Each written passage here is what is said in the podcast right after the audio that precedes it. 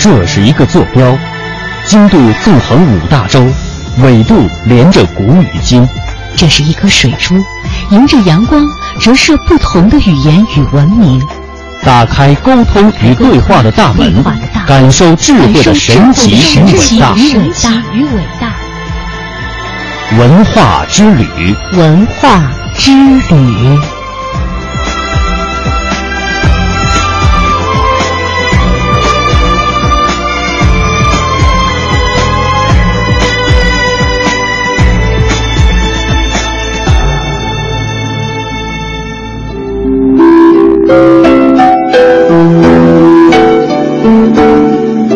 探寻文化渊源，感受文化魅力。各位听众朋友，大家好，这里是中央人民广播电台香港之声数码广播三十二台的文化之旅，我是谢哲。大家好，我是曼斯。今天我们首先来关注一下非物质文化遗产的保护。如果问起起源于安徽的地方戏有哪些，相信有很多人第一反应就是黄梅戏。但是很多人不知道的是，就在同一年同一批，还有一种源自安徽的地方戏被列入了国家级的非遗项目。但是这种戏啊，眼下会唱的人并不多。它的名字叫做四周戏。在安徽蚌埠，有一位八十一岁的老人，名叫李宝凤。知道四周戏的人，相信都听过这个名字。他四岁学四周戏，十岁就唱红唱红了黄淮两岸。然而，这位曾经的名角儿，却今天面临四周戏无人听也无人学的窘境。如今，老人有一个梦想，就是能够在北京唱一出地方戏。于是，他多方呼吁，最近甚至还动用了公益众筹的方式，募集了三万元，就是为了能够完成这个梦想。地方戏传承究竟遇到了怎样的困难？那么，李宝凤老人的梦想能否实现呢？我们来听中央台记者何源的报道。为了这个民间文化艺术传承，现在有些当地呢，他不太呢重视这些事情。这个来讲，不是我个人的问题，也就是说的，安徽省呃，本不是淮河两岸一枝花，但再不传承，这就没有了。今年八十一岁的李宝凤老人，因为有些耳背，所以说话声音很大。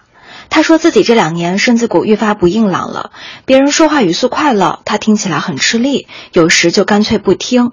不过，这个曾经的四周戏武旦皇后依然舍不得这一身华丽的行头。除了武旦，弹琵琶、打武场，他生旦净丑都可以办。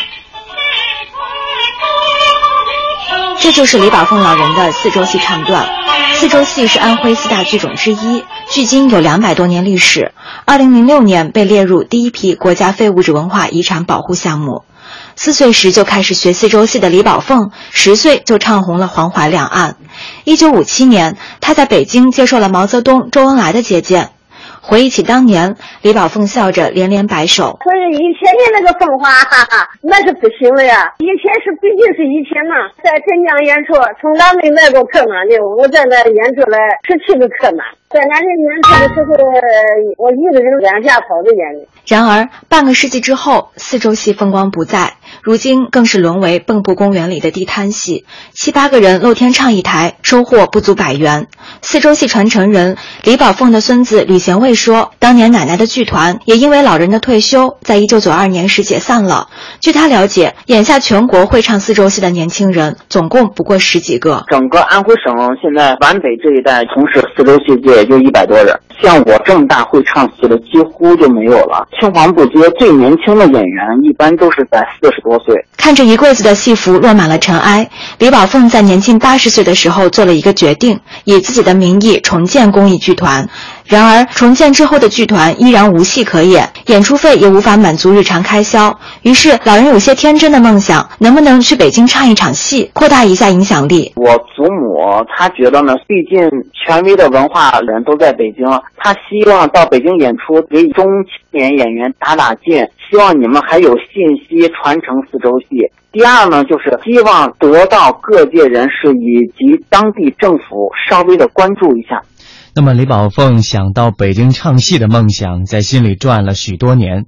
但是，一个八十一岁的老人，没有门路，也没有钱，如何担负剧团来回的吃穿用度、租借场地的费用呢？又怎么做宣传？这确实愁坏了这个曾经的武旦皇后。一个偶然的机会，同样是媒体人的申志民，在一次采访中无意间得知了这件事儿，于是事情在今年的夏天终于有了转机。曾经的武旦皇后，今天只想到北京唱出戏。她一没门路，二没钱，但她的公益剧团在北京唱戏的费用只需三万元。辗转经朋友介绍，一个名叫“和公益”的组织，从八月份开始为李宝凤筹款。项目发起人之一申志民在李宝凤奶奶家里，我看到了很多的戏服了。我问这些道具你多长时间没用了？他说好长时间了。现在社会上对地方戏的关注越来越少了，它慢慢衰落了，会让老太太失落。他说来北京唱戏啊，不只是他的自己的一个心愿，而是想通过唱戏的形式来让更多的人关注于地方文化。然而，第一个月的微博筹款只筹集到寥寥一千多元，失败了。九月底，何公益开始在微信上通过朋友圈的形式给熟人推送“我梦想来北京唱台地方戏”的众筹项目，所有捐款的人都可以得到李宝凤在北京唱戏的门票。熟人众筹的方式最终奏效。四天之后的九月二十七号，九百九十八人捐满了三万元。和公益理事长何永强，可能这个跟公益大环境有一定关系。在微博上的话，最近几年来有关公益的一些负面，是捐赠人的信心降低了不少。在朋友圈、微信的筹款的话，它是一个熟人的人筹款，信任度就会更高一些。筹款只是一个阶段，更重要的是把捐款人的这样一个保护乡土文化这样一个意愿，能够很好的去实现它。如果钱花不好，事儿办的不好，那以后再去筹款可能就会很难了。虽然钱筹到了，李宝凤在北京唱戏的梦想在十一月一号也会实现，但申志明依然有些忧虑。眼下不光是四周系，我国地方系种的消亡趋势非常明显，只剩下一百多种。申志明一方面认为，他们这种公益众筹的新尝试来做包括地方系的文化保护是可行的。但另一方面，这种做法是否可以持续，仍是个问题。特别意外，在公众实际上对地方文化还是持以很尊敬的、很热爱的一个态度的，觉得把类似这样的众筹当做一种参与地方戏文化保护的项目，哪怕做一个小小的转发，也是一份公益的力量。但是众筹并不一定非得滥用，这里最让我们担心的就是通过朋友圈来杀手，能不能通过更多的、更有趣的项目的助推来完成我们的账款的实现？多年一直致力于。与保护乡土文化的何公益理事长何永强则认为，像四周戏这样的非物质文化遗产保护的关键在于传承上，最终保护的重点还是教育二字。乡土文化也有很多形式，歌舞类的，就手工艺品、口述的历史。对乡土文化的保护，主要的途径啊是做乡土教育，因为只有传承啊，才能够把乡土文化的价值给发扬保存下去。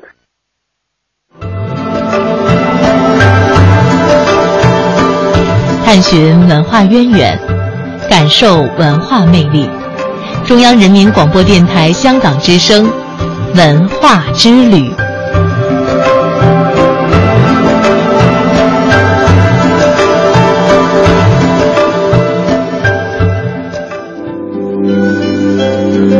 下面我们来关注一下即将开幕的二零一四香博会。国际香文化艺术博览会将于二零一四年十二月十八号在东莞寮步镇盛大开幕。广东省沉香协会和各个指导单位诚邀社会人士共襄沉香界的盛宴，继续弘扬与传承中国沉香文化，进一步推动中国沉香产业向前发展。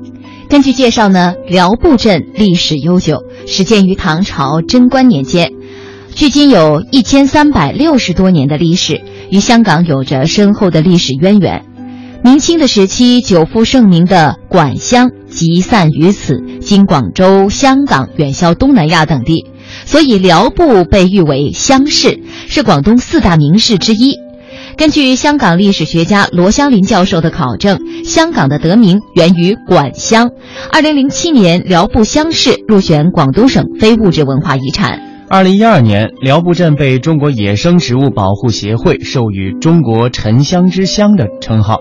二零一三年，寮步镇获得全国特色文化产业示范镇、广东省管香文化之乡的称号。依托辽埠镇沉香产业从古至今的沉淀和近年来的不断壮大，辽埠镇从二零一零年八月二十八号开始举办中国首届香博会，力图打造中国最早、最专业、最权威、规模最大的中国第一香博会，进一步弘扬管香品牌。近年来，辽埠镇通过香博会的成功举办，以及文化牌、旅游牌、产业牌三张牌的全力打造，为管乡文化产业发展搭建了一流的发展平台。在政府的大力支持下，辽埠已成长起一批管乡文化企业，他们共同推动辽埠管乡文化产业发展，推动辽埠高水平崛起。说到沉香啊，可能对一些朋友来说呢，还是挺陌生的，闪着闪耀着神秘的色彩。那接下来呢，我们也通过一段短片了解一下什么是沉香。要解开沉香的魅力之谜，先要将目光投向中华悠久的历史。我国自古就有“沉檀龙麝”的说法，沉香、檀香。龙涎香、麝香，其中沉香公认为众香之首。它是一种极为稀缺的天然香料，主要分布在东南亚的热带雨林。沉香的历史文献，可追溯到东汉年间。姬罕所著的《南方草木状》一书中，有关于越南蜜香树的手绘图文。明确记载了它的产地、分类和名称。一九八七年，法门寺的地宫隧道出土唐代衣物杖碑石，其中记有“沉香山二枚，重四斤二两”的文字，而在其后世器物之第一和第二层，则出土相对应的“沉香山子”，座山峰状。以断为数节，多数均正面金纹状贴金，它们是唐代皇室供奉佛指舍利的贡品。日本东大寺正仓院是日本圣武天皇用品的存放地，许多藏品被日本奉为国宝。这几件珍贵的文物是保存在正仓院的唐朝物品，从中可以看见，在唐代宫廷贵族的日常生活中，处处可见沉香的身影。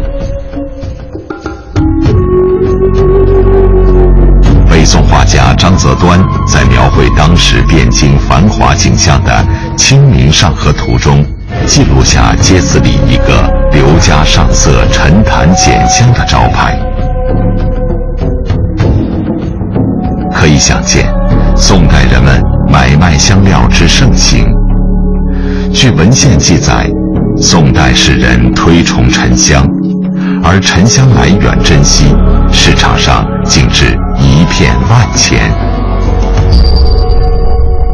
现藏于台湾故宫博物院的清乾隆香山九老旗南山子，是一件被视为经典的沉香雕刻作品。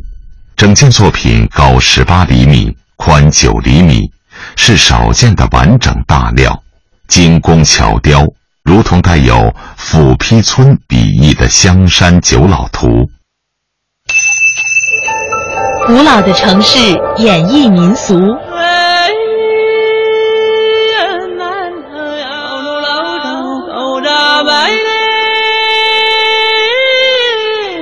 温暖的乐音。风情处处。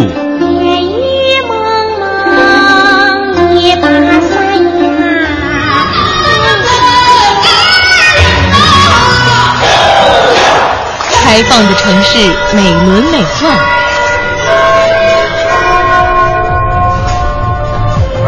朋友的脚步，尽情追逐。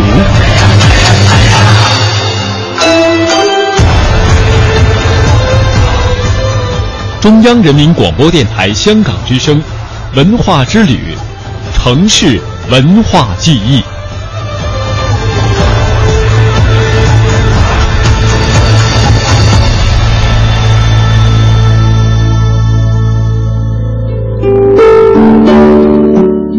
城市文化记忆，我们走进东莞，来感受一下东莞寮步的莞乡文化。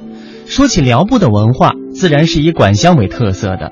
寮步建镇一千三百六十多年，种植莞香也有了千年的历史，因此要说寮步是千年香都，并不为过。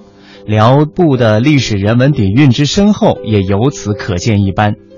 根据专家的介绍，沉香在海南叫琼枝，在东莞叫莞香。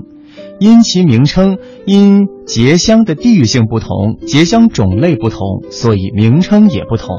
专家说，沉香可供细工用料以及香薰料，它的颜色黑色芳香，而且呢枝高凝结为块，入水能沉，所以叫做沉香。那又名叫做沉水香、水沉香。古来常说“沉潭龙麝之沉”，就是指沉香。沉香香品高雅，而且十分难得，自古以来就被列为众香之首。与檀香不同，沉香其实并不是一种木材，而是一种特殊的香树而结出的，混合了油脂、树脂成分和木质成分的固态凝聚物。而这类的香树木材本身并无特殊的香味儿，而且木质较为松软。根据现在的研究。瑞香科沉香属的几种树木，如马来沉香树、管香树、印度沉香树等，都可以形成沉香。据史书记载，沉香在唐朝已经传入广东，宋朝普遍种植。因为主要集中在东莞地区，所以又名管香。关于管香，当地人流传着一个美丽的故事。那就是管香的洗晒由姑娘们负责，她们呢常将最好的香块呀藏在胸中，以换取脂粉。香中极品女儿香，由此得名。说到沉香呢，它和香港也有着密切的联系。在明清时期，东莞寮步的商业贸易已经十分繁荣。明末诗人屈大均所著的《广东新语》卷二《四世》记载。东岳有四市，一曰乡市，在东莞之寮步，也就是今天的寮步。凡管乡生熟，皆具焉。寮步乡市因与广州花市、连州珠市、罗浮药市齐名，被称为广东的四大名市，成为管乡贸易的生产和集散中心。而据原广东省民族研究所研究员陈摩仁的研究，当时辽布也从东南亚一带进口大量半成品的香货，加工以后以管香品牌向海内外销售。如今的香港新界沙田、大屿山等地，古代属于东莞。当时辽布乡市的管香从韩溪河出发，辗转运到香埠头，也就是今天的尖沙咀。再用小艇运到港岛南边的香港仔与亚洲相报形成的石排湾，再用大船运往广州、远销江浙等地，远至京师。管香所经之处皆以香字冠名，而集中运送管香的石排湾就被称为香港仔、香港围，今日之香港亦因此得名。寮步镇位于广东省东莞市的中部，是一个占地八十七点五平方公里、总计有二十六万人口的中型城镇，是珠江三角洲重点工业卫星镇之一。寮步镇始建于唐代贞观年间，因当时村民在韩溪河上游搭茅寮居住，渐渐成为商埠，故得名寮步。明清时期，久负盛名的管香就集散于此地，辽埠也就有了乡市之别称。辽埠在古代也是一个码头和市集的名称。之所以辽埠能成为乡市，是由于它一方面很接近管香的产地大岭山，另一方面它紧靠韩溪河边的码头，得水运之便。因此，辽埠顺理成章地成为了管香的集散地，成为闻名遐迩的乡市。许多有关沉香的故事也发生在这里。沉香，它是香木中最好的一种香木，在中国的香谱中呢，啊，把它称为叫香中之王。那么香中的极品，那么在东莞来讲，东莞的姑娘在产香的时候，往往把香块放在身上，那么呢，我们称为叫女儿香。据说，在很久以前的辽部，洗晒沉香的妇女们常常趁家人不注意，将最好的香块偷藏在身上。一旦有到集市买菜购物的机会，便与商贩换取一种叫做“女儿香”的极品脂粉。久而久之，沉香也便有了“女儿香”的雅号。中国的沉香大量在辽部街里啊交易啊贸易，所以当时啊我们成为广东的香市，也是中国最大的一个香料的一个集散地。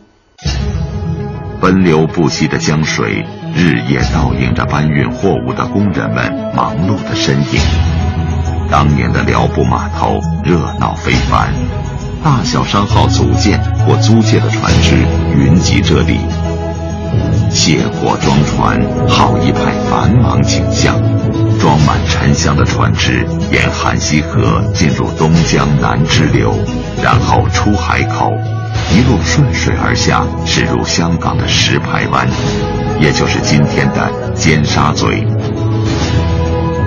由于辽埠相识的货船源源不断地驶进石排湾进行交易，也就使得石排湾也逐渐成为了我国最大、最重要的香料集散地。石排湾因运香贩香而闻名。它的兴盛使这一带得到了香港的美称，这也是今日香港得名的起因。一方面是香港起运的沉香质量上乘，另一方面也得益于日本海港距香港较近，所以日本成为我国出口沉香最多的国家之一。特别是日本，我们也运起不少的香。日本本土是不产生香的。我们的香文化对日本的影响是很大的。其实啊，沉香文化博大精深，呃，不仅形成了自身一整套的文化体系，同时呢，还与中国文人结缘，留下了一段段风雅趣味的故事。接下来呢，我们要为您讲述的就是丁谓与苏东坡与沉香的故事。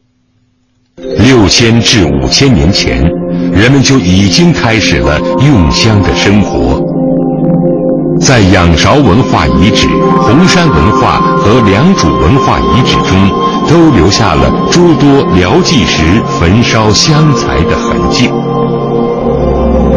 在这些香烟缭绕的祭祀活动中，凭着一缕青烟，人们得以超越现实，通达于天地。人类寻找、加工与享用香料的过程，实际上就是一部人类寻求精神超越的历史，并以香料为物质基础，发展出了浓缩着精神气质、民族传统、审美倾向的香文化。香气可以个人独享。也可以与众共享，所以香是一种社会化的味道，在人群居香的共同体验中达成亲和，实现对充满灵性质感的香气弥漫中寻觅精神升华的美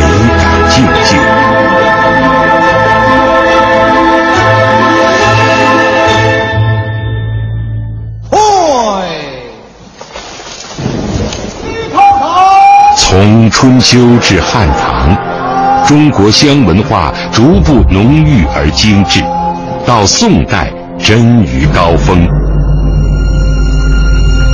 有宋一代，用香、品香、礼香蔚为时尚，成为一代风雅的象征。沉香此时大放异彩，无论庙堂还是市井。焚香助兴自然成为各种礼仪的必须。张择端的《清明上河图》就有一个刘家上色沉檀简香的店铺。诗人陆游记载了那个时代的京师见闻。车驰过，香烟入云，数里不绝尘土皆香。一零二三年，宋朝宰相丁谓从香气浓郁的首都开封被贬到海南崖州。起初，他对海南的荒蛮心存恐惧，但当他嗅到了沁人肺腑的沉香气息，便很快忘情于香岛海南了。丁谓在《天香传》一书里对海南沉香进行了描述和品鉴，他认为海南梨母山沉香品质甲于天下。奠定了海南岛梨母山所产沉香品质第一的地位。丁谓在海南首创清远深长的沉香品评标准，对后来的香料品鉴者具有重大的启发意义。从丁未开始，众口一词的佳评，让海南沉香成为中国香文化不可或缺的元素。几千年的探索，海南沉香终于被确认为中国香文化中最好的介质。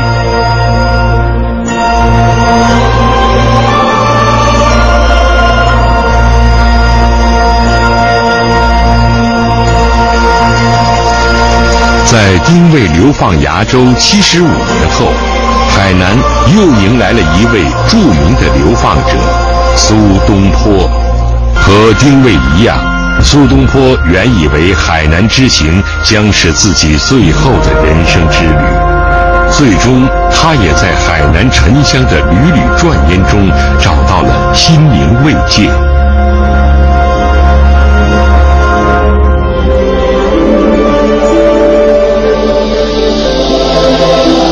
为遮风避雨，苏东坡在海南儋州的这片菜园上搭建了三间茅草屋。公元一零九八年农历二月二十日，就在这里，苏东坡写下了香气弥漫的《沉香山子赋》，并将它与一块沉香寄给当时被贬雷州的弟弟苏辙，以贺其六十大寿。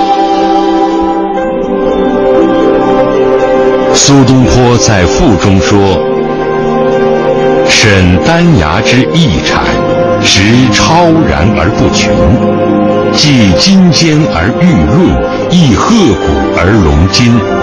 为高叶之内足，故把握而坚筋。望受子之生朝，以写我之老秦。”在这篇赋中，苏东坡描述了海南沉香的色泽、材质、气味散发的特点。苏东坡在赋中还以沉香高妙的品格勉励同在流放中的弟弟。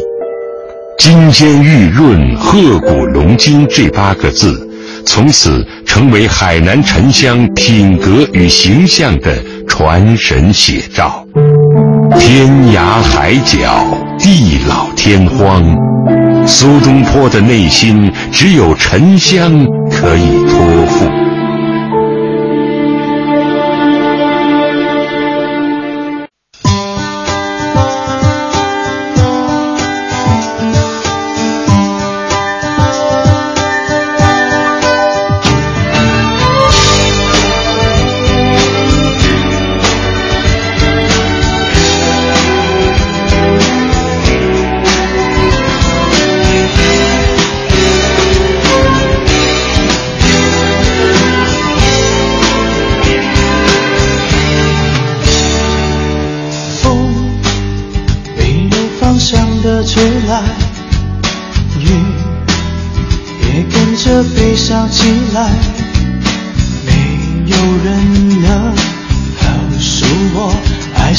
在什么时候悄悄走开？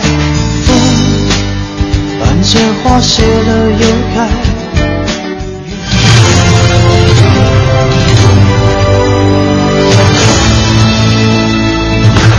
这这里是中央人民广播电台香港之声数码广播三十二台，香港之声全天候为您服务，以国际化的视野为您提供权威的新闻信息、丰富的文化知识和周到的生活服务。香港之声倾心打造湘江观潮、中华人物、数字新生活、民歌风尚、珠江瞭望、阳光心灵等精品节目。评说新闻中的道理，论述事实中的缘由。香港之声新闻节目，纵览全球资讯，平息焦点话题。他们如璀璨明珠，点亮历史长河。他们如文明文化节目，共享文化盛宴，欣赏壮美诗篇。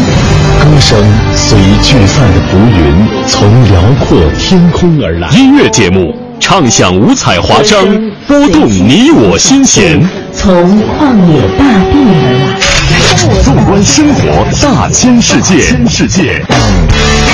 生活服务节目，发现生活智慧，展示多彩人生。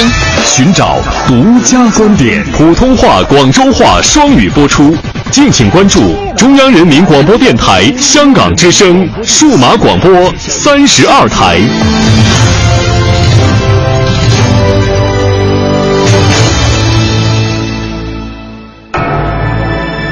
这是一个坐标，经度纵横五大洲，纬度连着古与今。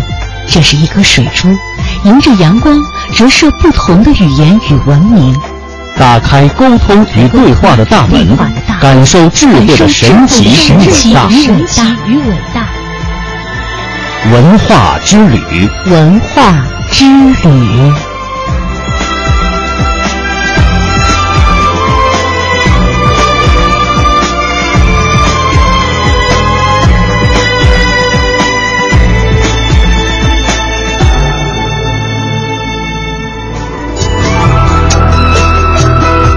好的，欢迎各位继续收听《文化之旅》，这里是中央人民广播电台香港之声数码广播三十二台，我是谢哲，我是曼斯。接下来我们继续走进中华名街，今天为您介绍的是山西平遥的南大街。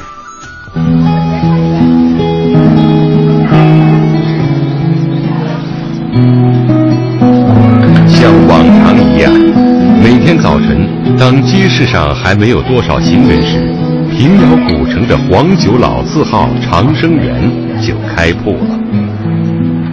打开门窗的是现在老字号的第六代传人郭怀仁的儿子郭林成。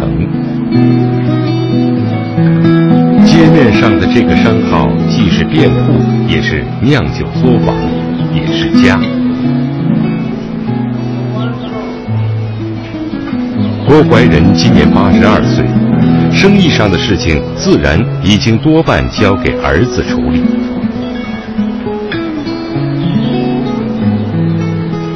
老人习惯早起，每当溜达到门口，照例都要望望家旁边的这座楼。他对这个精巧漂亮的小阁楼情有独钟。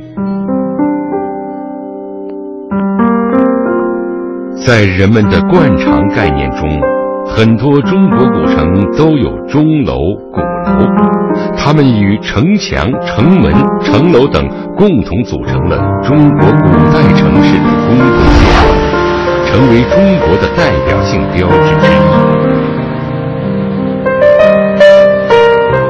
然而，在平遥古城中却没有钟鼓楼的身影，在它的城市中心地带。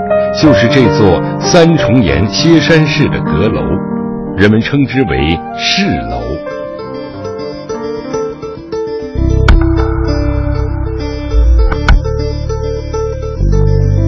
顺着狭窄的楼梯登上市楼，俯瞰古城，一条宽阔的街道赫然铺陈在我们眼前。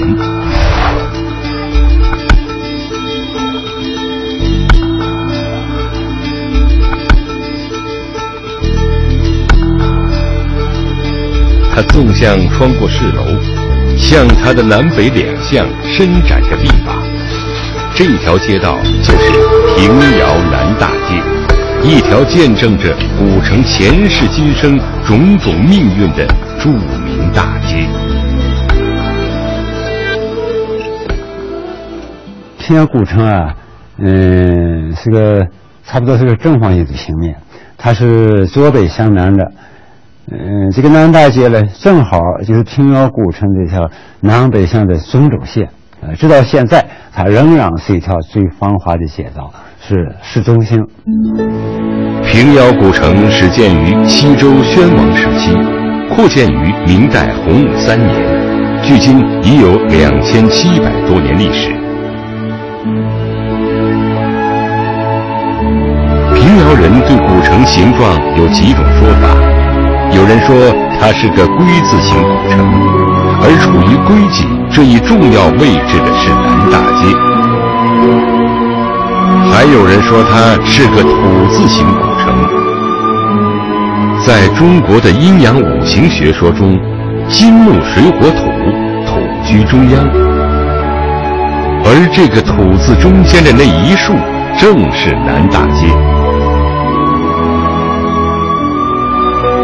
无论对古城形状的说法怎样不同，但南大街位居于平遥古城的中心地带，却是所有人的共识。一九九七年十二月，平遥古城作为世界文化遗产被列入世界遗产名录。联合国教科文组织这样评价：平遥古城保存了所有的特征。在中国历史的发展中，为人们展示了一幅非同寻常的文化、经济、社会及宗教发展的完整画卷。而这一幅画卷的核心就是平遥南大街。南大街像呃两面展开的话，它这座城呢就表现了它左文右武啊，就是左面有文庙，右面有武庙，左城方。又县衙，做道观又活市，怎么样很符合封建礼制的一座古城。但这个南大街就居这么一个中心位置。如果没有南大街，我们就不可以分为左还是右。平遥南大街全长六百九十米，两边鳞次栉比排列着七八十家店铺，飞檐翘角。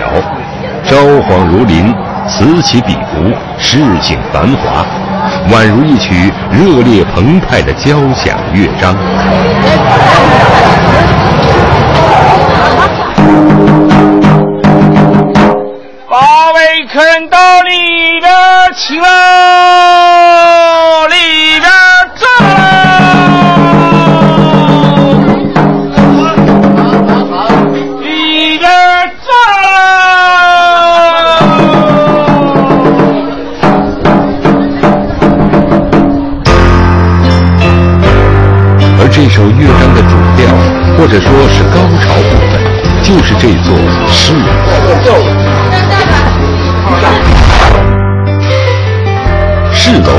有另外一个称呼——金井楼。相传市楼下有一口古井，井内水色如金，被人们称为金井。然而。现代平遥人却只见市楼不见井，包括一直住在市楼脚下的郭怀仁。一九七一年，为配合国家建设，平遥县城统一安装电缆线。一个初秋的夜晚，十二点左右，施工队伍来到了市楼下，继续挖掘电缆管道。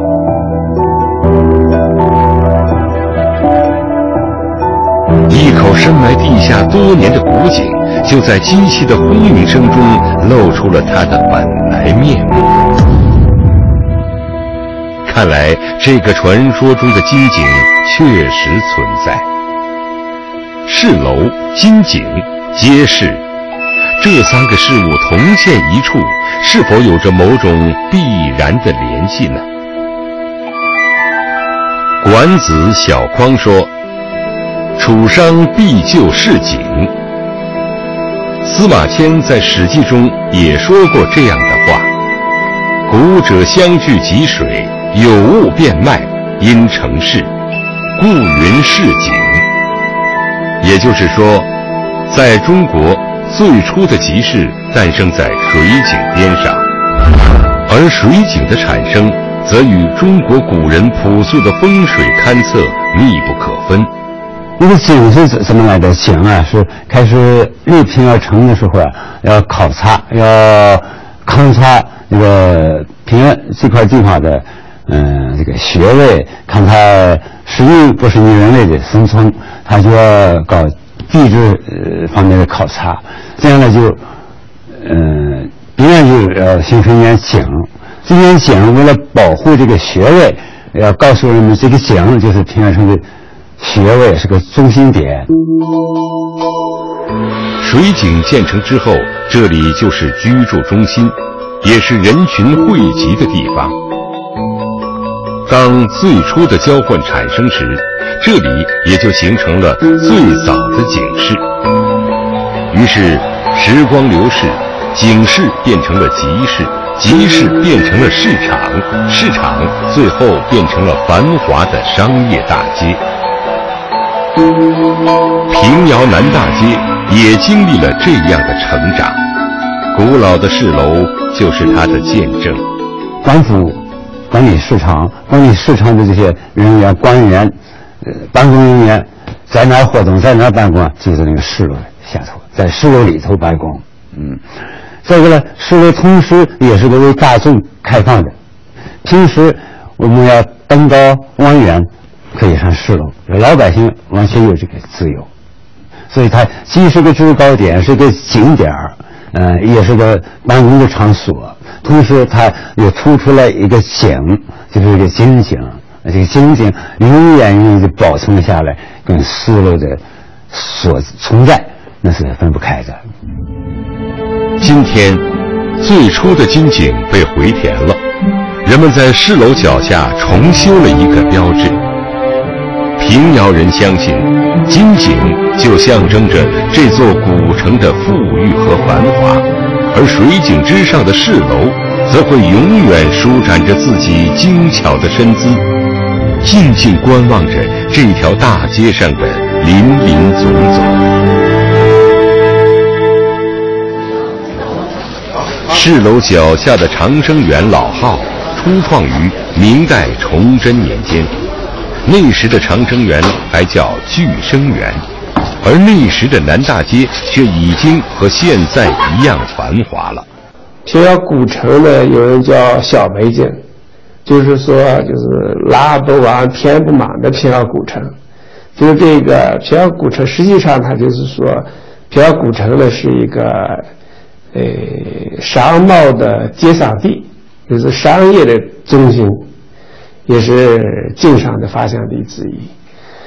呃，这些呢，就是南南大街承载了嗯这个商业中心的主要的一些功能，像一些大宗货物的批发、批发，像茶叶、盐、布匹、呃毛皮、呃颜料等等的这期期期间的时候，都主要在那条街上进行。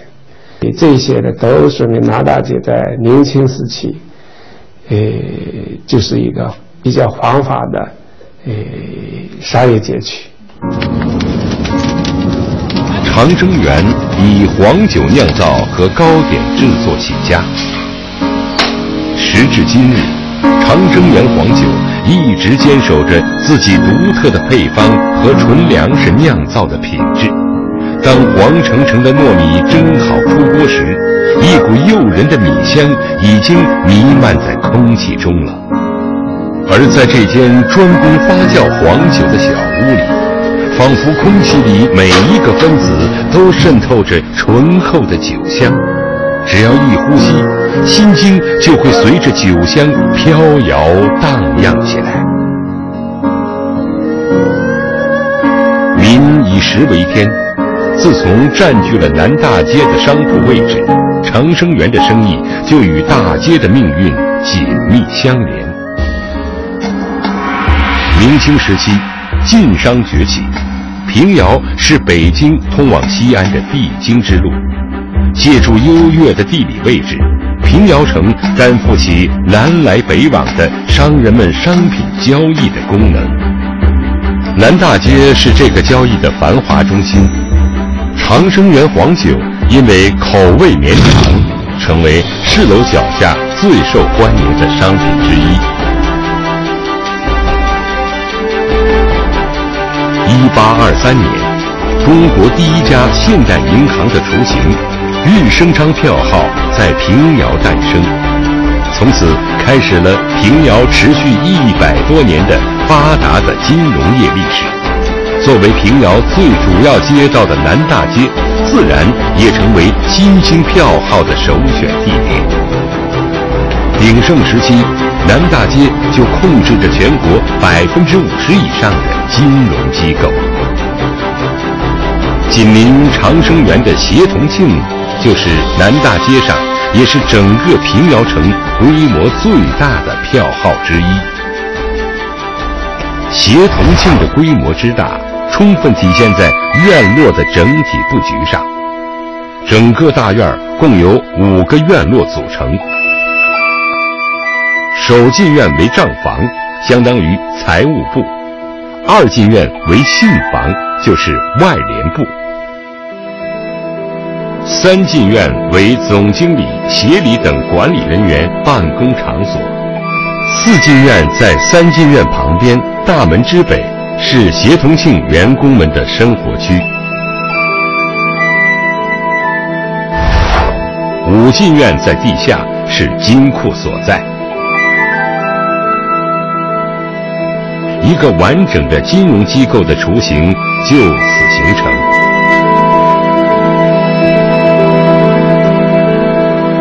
这里有中国最早的提款机。每当需要有现银交易，上面的人只需通知下方，下方的工作人员就将银两提出，放进特制的箱子，然后由上面的人将箱子提走。取出其中的银两，再将箱子放回原处。这里还有中国最特殊的防盗装置之一，在武进院地下与地面之间密布着一层铁丝网，铁丝网上原来系有这样的铜铃，如果有人擅入，铜铃就会惊响报警。而这个盘龙石柱更是被协同庆人神化。他们说，石柱所在的位置就是南大街以及整个平遥古城的心脏位置，在这里树立一个定海神针，协同性能不发达吗？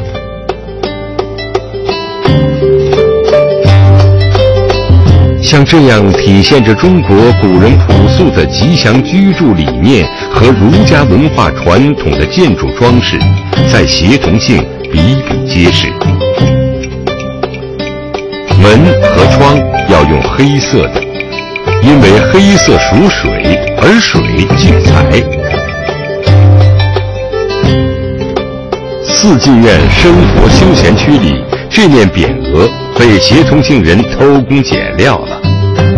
怡神敬意的意思少了一点儿，这是为了警示这里的员工及其家属，安逸要少一点，才能获得更好的精神状态。从一八五六年创立开始，历经陈平远、孟宏仁、刘庆和、赵德伯等经理人的有力经营，协同庆的社会地位日益提高。一九零零年，八国联军入侵北京，光绪慈禧远走西安，途中这些昔日住惯紫禁城的皇族们在平遥逗留了一天，行宫就设在协同庆第四任经理人赵德国的宅院。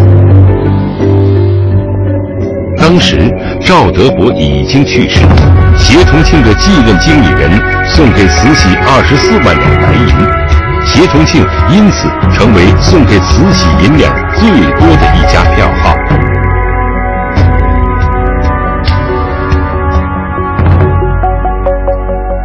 这天晚上，赵德伯的儿子赵举人特为慈禧举办了一场晚宴。席间，赵举人端上了平遥名酒聚生园黄酒供其品尝，没想到黄酒正对太后老佛爷的口味，大喜之下，慈禧特赐一个“长”字，至此，聚生园变成了长生园。现在的长生园已经记不清自己过去的供货量每年究竟有多少。这些小本是郭怀仁一直保存的过去长生园的账本，凭借它们，购买人可以赊账，然后集中一段时间统一结算。从这些账本上可以看出当时生意的兴隆。而清末以来，票号一直是长生园的主要客户。一九九四年，人们在整理日升昌博物馆时，无意中从顶棚上发现了一张单据，上面明确记载了全国第一家票号日升昌与长生园的一次贸易往来。一九一一年。辛亥革命爆发，迎根起解，致使全国很多票号关门大吉。一九一三年，日升昌停业清理，协同庆也歇业了。显赫一时的平遥票号渐渐退出了南大街，一同退出的还有与票号的发展密不可分的镖局。想象一下。在现在平静祥和、市井繁华的南大街上，还曾经隐藏着这样一处彪悍的场地。武艺高强的镖师们曾在这里挥拳弄棒、虎虎生风，就连镖师们的对话交流也显得格外与众不同。武术界将自己的行话命名为“春点语”，也就是俗话说的江湖黑话。我们南大街成立的镖局里成立着好多年的，像王振庆、王树茂等等的武术是武术大家，这些有一些他们的资料记载，就是讲解员也可以给你讲解一些呃基本的呃从点语，比如说姓氏啊，我姓赵，他这个问话的时候就是你挑什么网，这个你行什么，就他就不是说你贵姓。他就是挑什么网，他就说，我就可以回回回答他就是灯笼网，灯笼网我就是姓赵的意思。比如说他挑什么网问的时候，也有挑是煤炭网啊，他就是姓郝黑嘛，就是他等等的这样的啊，很有趣。这个大家有兴趣可以到我们平遥古城探讨这个问题。民国以来。随着票号和镖局的衰落，春点雨也从南大街上消失了。只有赵永平这样的学者还在继续着春点雨的研究整理工作，而长生园的酒香却依然在南大街上飘荡着。就这样，有关百姓吃穿用度的商号成了南大街解放前后的主宰。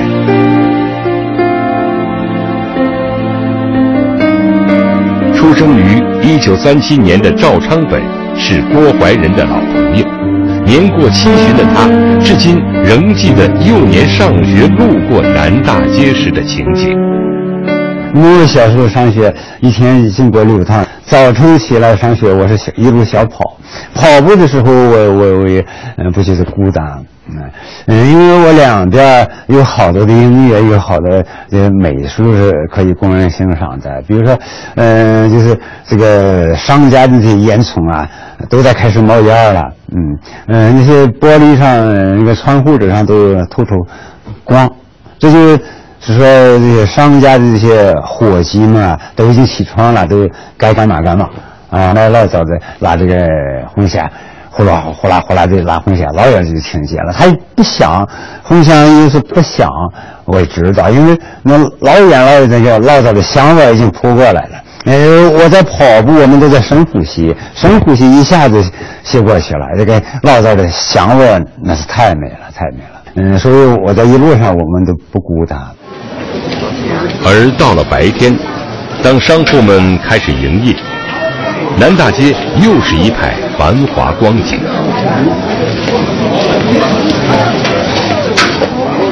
夜晚降临，商家们陆续关门了。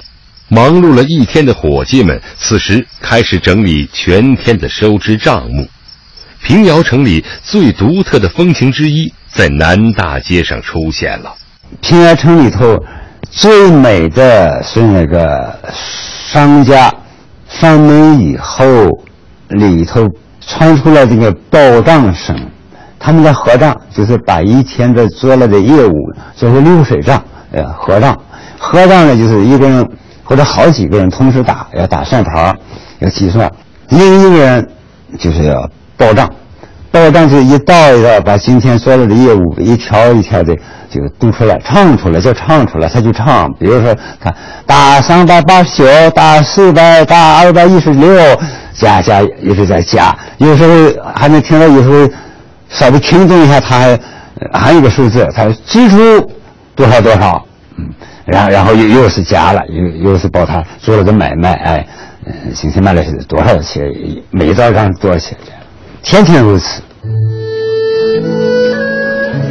朝晨五夕皆三事，鹤凤桥台锦上楼。市楼见证着南大街一日三市的热闹风景，也见证了平遥人的辛劳。